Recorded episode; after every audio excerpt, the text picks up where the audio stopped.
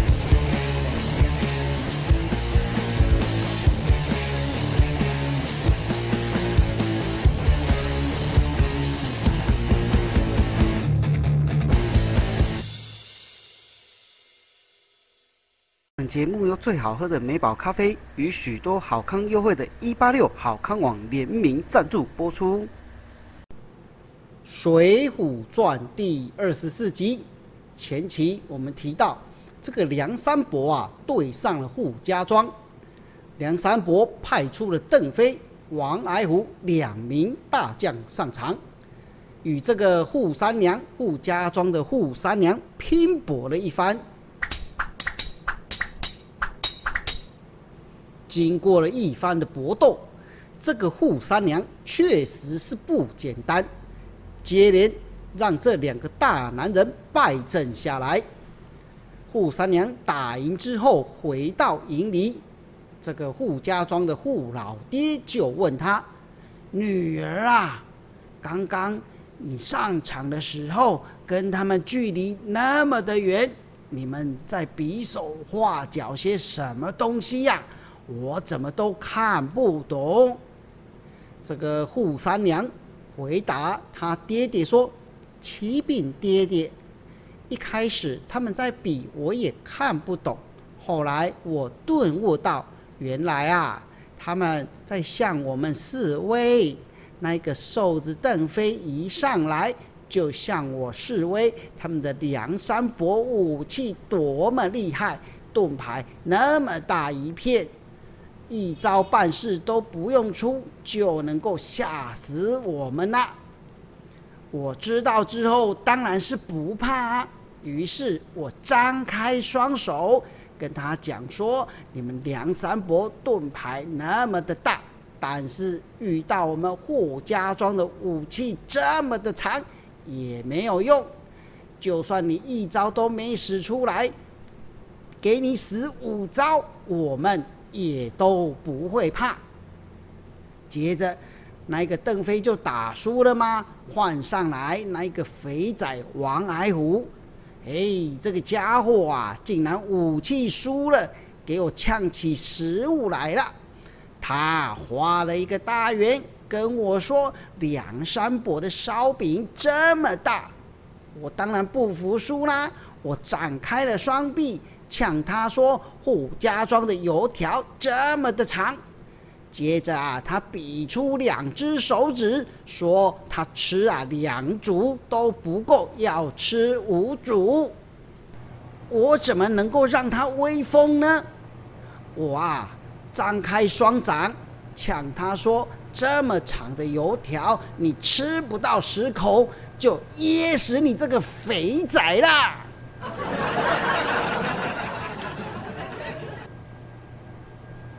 哦。原来是这样子啊！嘿，我这个扈三娘果然是一个女中豪杰，扈家庄的人才啊！哈哈哈，我太开心了。话说啊，这个邓飞与王矮虎被打败之后，回到营里，这个指挥官宋江当然一样不明就里，于是他就问邓飞：“哎。”邓飞，邓大哥，你上场的时候跟他远远的在比划个什么东西？我怎么都看不懂啊！这个邓飞啊，叹了一口气就说：“我比了一起先呐，我想说上场能不能不战屈人之兵，所以呀，我比了一个大圆。起先他不明就里，不晓得我在干什么。”后来我再比一次，他就懂了。我的意思是说，我们梁山伯人多马大，我们啊带了这么一大队的人，这个路上啊没有人敢与我们为敌。谁知道那个婆娘竟然啊张开双臂跟我说：“虽然你们梁山伯那么大一团人。”但是我们扈家庄的志气这么的长，勇气这么的长，一点都不怕。接着啊，我再比出一根食指，并摇一摇晃，跟他说：“我们梁山伯人才辈出，一个人就能打赢你们全部了，无人能敌。”谁知道那一个婆娘竟然回答我。我们不怕不怕，就算梁山伯来了十个也不够杀。我看到这里，我哪忍得住，一个箭头就冲上去与他一番厮杀了。不过啊，这个婆娘确实厉害呀，最终我还是败阵下来啦。哦，原来是这样啊。接着，这个宋江转头换问王矮虎：“哎，那矮虎兄弟，你比的手势又是在干什么呢？”王矮虎接着说：“这个臭婆娘，我啊，一上场就看见她盔甲胸前啊开裆那么的大，那一对雪白的胸部呼之欲出，想说啊，也是性情中人。”江湖儿女，于是啊，就想说逗逗他，我就我就想啊，待会打赢他，要把他抓回去当压寨夫人。她这么漂亮，所以啊，我就比了一个大圆，说我的家伙这么的大。谁知道那个婆娘竟然张开双臂回呛我，我的洞那么的深。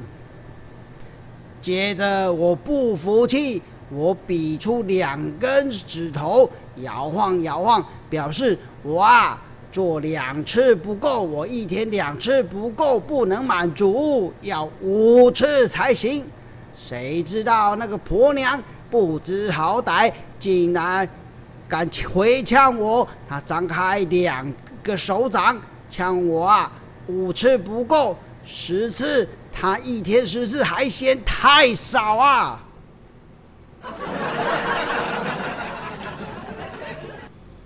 最后我气不过，就出去跟他一番厮杀了。谁谁知道就就败阵下来了。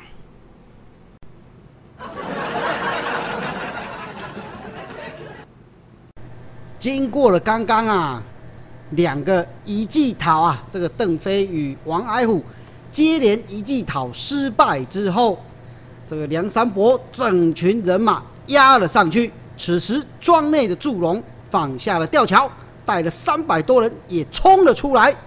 马林立即上前迎敌。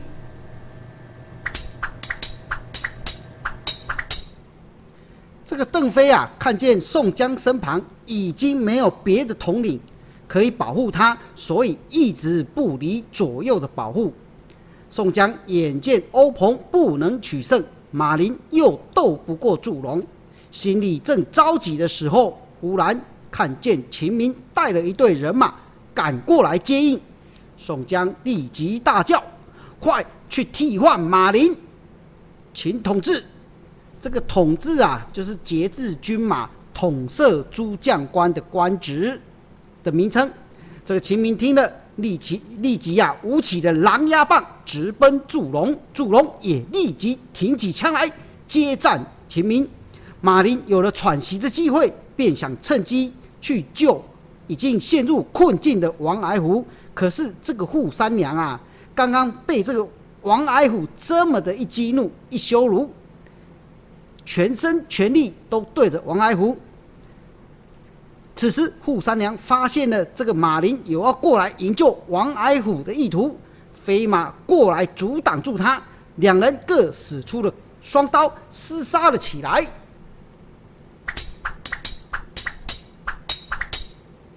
祝龙和秦明斗了十多回合，渐渐败下阵来。教师栾廷玉见到，连忙带着铁锤上前围攻秦明。欧鹏见了，便赶紧过来拦截。谁知道栾廷玉虚晃一招，飞起一锤，将欧鹏打落马下。邓飞见欧鹏受伤落马，立即拍马过来解救。这个时候，几个军卒跟着邓飞冲了上来，趁机把欧鹏救回营里。栾廷玉见祝融抵挡不住秦明，便撇下邓飞来战迎秦明。两人一来一往，斗了二十几回合，仍旧不分胜负。栾廷玉这时虚晃一招，拍马向草丛跑去。秦明不知是计，也是啊，即刻追赶了过去，结果被马绊锁，绊翻在地，被埋伏的士兵生擒了。邓飞见秦明落马，慌忙赶过来营救，结果和秦明一样的命运，被活捉了去。马林这时正和仪仗卿厮杀，见情势不对，急忙回来保护宋江，向南逃走。马林保护着宋江往南逃走，栾廷玉、祝融和仪仗卿自然追赶，紧追不舍。这个在危急的时候，杨雄、石秀带了两百人马迎面飞奔而来，花荣和穆弘也从东面过来会合，双方人马又在门外展开了一场大混战。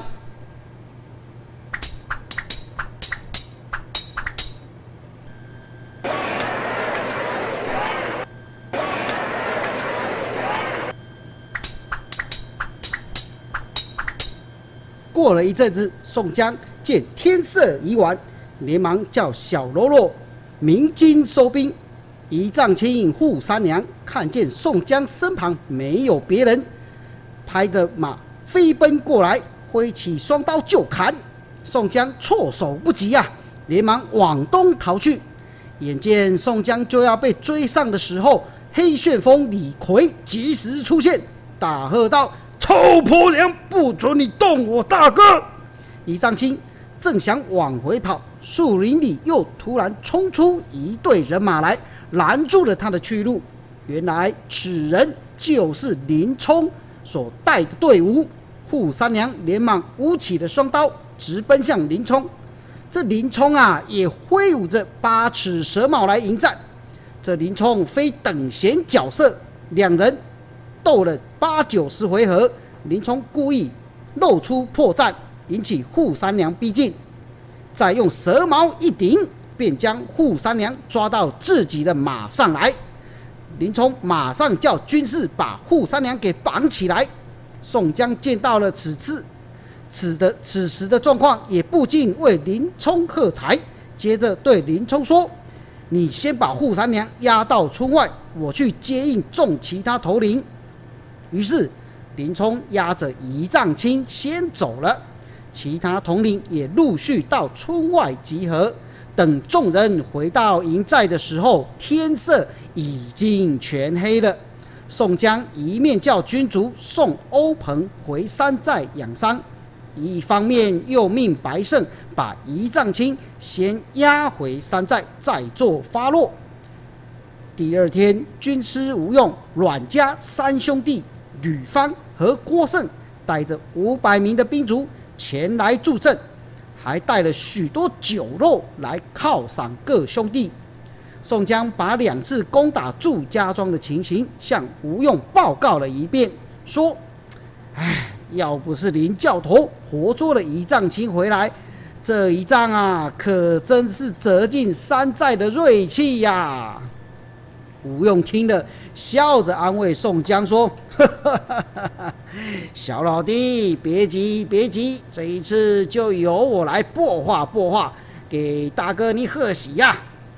这个祝家庄注定是要战败的。宋江这么一听，连忙的问：“哎，莫非吴用吴大哥，您军师有什么妙计吗？可以攻破祝家庄？”吴用不慌不忙。这个吴用啊，是一个智多星，他的智商非常的高，计谋非常的多。他不慌不忙说出了理由。宋江听完之后连声叫好啊！诶，到底是怎么回事呢？原来宋江等人攻打祝家庄的同时，在山东山东的登州发生了一件事，间接的改变祝家庄的命运。这话说，登州城外的山上，最近啊来了一只猛虎。经常出来咬伤人，登州知府因此召集了所有的猎户，要他们在期限内抓到这一只大虫，否则啊就要遭受杖打责备。而这登州啊山下有一对猎户兄弟，哥哥叫两头蛇谢真，弟弟叫双尾蝎谢宝。两人接了命令之后，在山上等了两天两夜，并且到处布下了许多的陷阱，终于抓到了这一只大虫。这老虎啊，中了药箭之后，这药箭啊，就是涂了毒药的弓箭，挣扎了一番，在地上打滚。兄弟两人一直追到了半山坡，那老虎却。骨碌碌的滚到了毛太公的后院去了。两人啊前去讨食，哎，这毛家啊却蛮横不讲理的霸占，不想还了，还诬赖他们两兄弟是强盗，请官府派人来把他们抓进牢里。这毛太公啊，为了去除后患，便买通了官府的人，想要把谢珍、谢宝。给害死啊！幸好这个牢里有一个叫做月河的狱卒，是谢家的姻亲。他偷偷的把毛太公勾结官府，想害死兄弟俩的事情告诉谢珍、谢宝。谢珍听完说了：“麻烦你赶快去通知我的表姐，她叫母大虫、顾大嫂，她和我们最要好。”再加上表姐和表姐夫孙兴的本事，应该他也不错。他们如果知道，一定会来营救我们的。月和答应了，问明地点之后，月和就来到了东城门外，找到了孙兴和顾大嫂。顾大嫂一听，心里非常的着急，和孙兴商量结果，决定啊，事不宜迟，当晚就到牢里救人。孙兴请月河先去通知孙立夫妻，再回去守住牢房，自己则又去请了登云山上的两个朋友。这两个人分别是咒渊和咒润，叔侄加入他们的行列。其中啊，这个咒渊原本就是石勇、杨林、邓飞，他们都是结拜兄弟，因此提议救出谢家兄弟之后，一同到梁山入伙。众人皆说好啊。至于这个孙俪呢，虽然不愿意知法犯法，但最后还是被这个顾大嫂给说动了。答应参与这一次的劫囚活动。当晚，众人就在月河当内应的计划之下，冲入了大牢，把谢珍、谢宝救了出来。然后一行人又赶到了毛太公的庄上，杀了毛太公父子报仇。众人回到孙兴家时，带上了行李包袱，连夜投奔梁山伯去了。这一行人马走了两天，来到了山北石勇的酒店。周渊把前来山寨入伙的事说了一遍，石勇非常的高兴，于是设宴款待他们。席间啊，这个周渊问起邓飞、杨林的近况，才知道两人都被祝家庄的人给捉拿走了。这孙俪听完啊，笑着说。哎，想不到我们一来就有立功的机会啊！那栾廷玉和我是同门师兄弟，我只要假装因职务调动经过，顺道去探望他，他一定会让我进庄的。到时候我们来个里应外合，一定可以攻破庄子。这话一说完，正好军师吴用率领人马下山来。准备去祝家庄支援，石勇连忙出殿迎接，并且把咒渊的计策告诉了吴用军师。吴用听了非常的开心，说：“既然各位豪杰愿意为山寨出力，那就请各位先到祝家庄去，等大功告成，再一同回山上去吧。”吴用领着众人来到宋江寨中，把孙俪等人来投奔入伙献计的事全部都说了一遍一遍再一遍。宋江听完之后，终于露出难得的笑容，把烦恼都抛诸在九霄云外喽。这个宋江啊，设宴款待孙俪一行人，在席间又一起商量起了攻打祝家庄的对策。众人分头去各做各自的准备。第二天，孙俪让随行的人员都换上了官装服、官服啊，打着登州兵马提辖孙俪的旗号，来到了祝家庄。哇，原来他们这是假假官服、假军官。栾廷玉听说登州的孙提辖专程来访，果真开了庄门出来迎接。寒暄了几句之后呢，这个栾廷玉啊就说：“哎，贤弟一向驻守在登州，今天怎么有空来啊？”孙俪回答：“哎呀，总兵将我调守运州，以防梁山贼寇来侵扰啊。今天路过这里，专程来看望大哥你。如果大哥有需要小弟的地方，”哎，这小弟呀，一定尽力帮忙。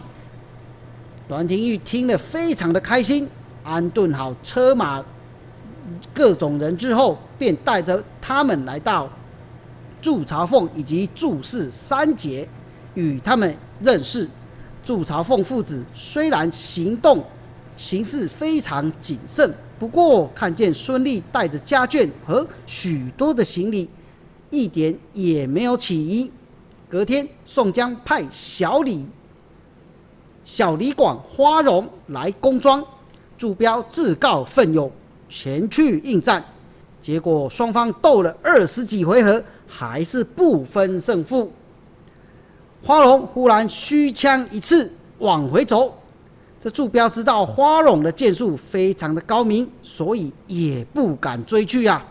祝彪回到庄内，孙俪安慰他说：“哎，小将军别泄气呀，明天换小弟出战，替你出一口怨气。”第三天，宋江的兵马又到了庄前挑衅，祝氏三杰立刻披马上阵，立刻披挂上阵啊！祝朝凤、栾廷玉和孙立等人都坐在庄门楼上观战。宋江的阵中，豹子头林冲率先出马，祝融立刻上前迎战，两人大战了三十回合，难分高下。这祝彪啊，担心哥哥的安危，便拍马前去助阵。宋江队伍中则派出，则派出并关索杨雄前去助阵迎战。这孙立啊，看两方人马在阵前厮杀，心中忍耐不住，也披挂上阵了，叫道：“谁敢出来和我决战？”这时候，拼命三郎石秀飞马而出。来战孙俪，两人斗了五六十回合，实力不分上下。孙俪突然露出一个故意露出一个破绽，石秀立刻一枪刺了过来。孙俪一闪身，就把石秀从马上抓了下来，对庄内的官兵说：“嘿，快用绳子把他给绑了起来。”祝氏兄弟趁机掩杀了过来。林冲带着人马退出了村外。祝家庄的兵马得胜，祝朝凤非常的开心。祝朝凤就是祝家庄的庄主，把孙俪带到后堂之后，摆酒庆贺。祝氏兄弟对孙俪也由衷的佩服。孙俪便问：“到现在一共抓了几个贼人呐？”祝朝凤说：“起初抓了一个偷鸡的石谦，然后来探路的杨林。”接着又抓到了黄信、王矮虎、秦明、邓飞四个，再加上今天将军抓到的石秀，总共七个了。好，孙俪交代说，一个也不要伤他们。等拿住了宋江，一起解送东京去。那时候，祝庄主便扬名天下了吧？哈哈哈哈哈！第五天一早，庄外战鼓齐鸣。梁山伯兵马兵分四路，把庄子团团给围住了。孙俪说：“不要慌张，兵来将挡，水来土掩，准备妥当，保准没事。”栾廷玉也说：“大家不可轻敌，一定要活捉宋江啊！”于是祝家庄也分了四队人马前来迎战。栾廷玉守住后门，祝彪从前门杀出，孙立守在吊桥上，其余的人马则守在门楼前。这个时候，庄前的内应已经做好了准备。周渊、周润守住囚车，谢珍、谢宝身上藏着短刀，守在后门。孙兴、月和在前门等待着孙立的暗号。顾大嫂则手持双刀保护岳大娘子。不久，祝家庄上雷响起了三声战鼓的声音，咚咚咚。在战鼓响完之后，前后庄门大开，四路人马立刻冲杀了出去。这个时候，孙俪下了一个暗号。孙兴便爬上了城楼，把梁山伯的旗帜插了上去。周渊、周润冲进了地牢内，杀了守门的庄兵，放出了石秀等七人。